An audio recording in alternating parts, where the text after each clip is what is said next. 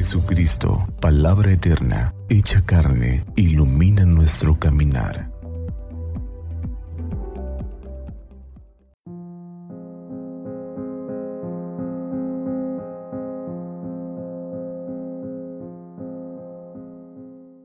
Martes 24 de octubre del 2023 de la semana 29 del tiempo ordinario.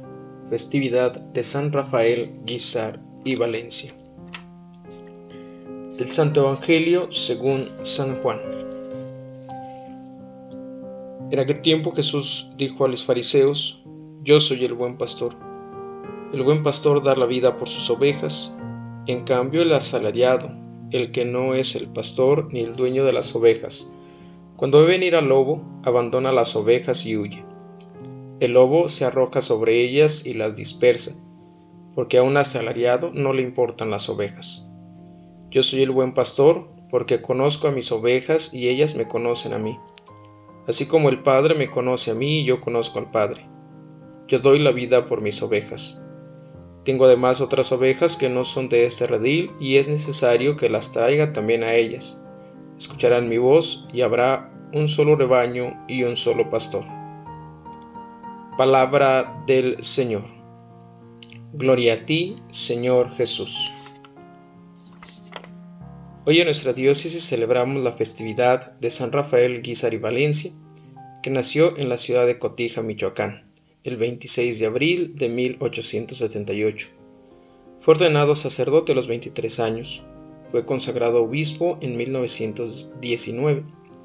No solo fue un misionero infatigable, sino también un buen pastor dispuesto siempre a dar la vida por sus ovejas y un padre solícito y bienhechor de los pobres y de los desamparados. Murió el 6 de junio de 1938, beatificado en 1995 por el Papa Juan Pablo II y canonizado el 15 de octubre del 2006 por el Papa Benedicto XVI.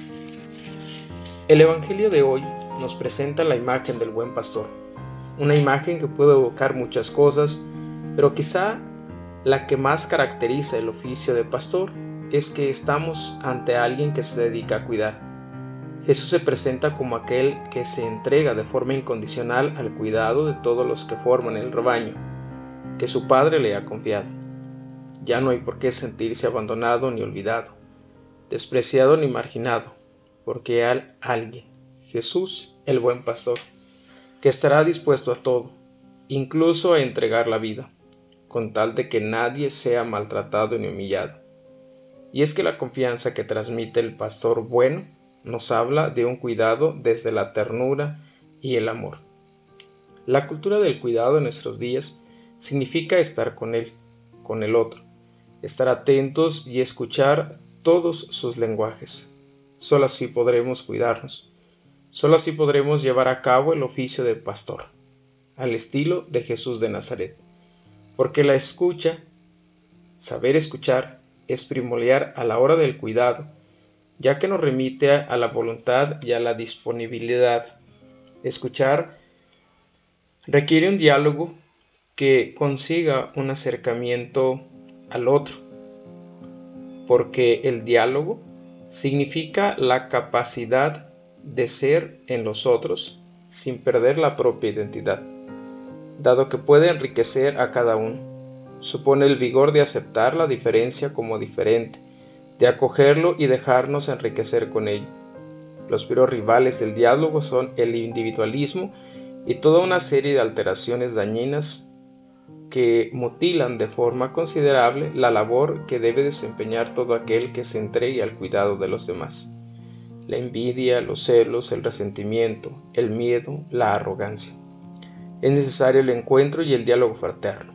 Es necesario abrirse al razonamiento del otro, pero sin ser enemigos de la verdad, porque si esto sucediera, se fractura el proceso de cuidar como un buen pastor.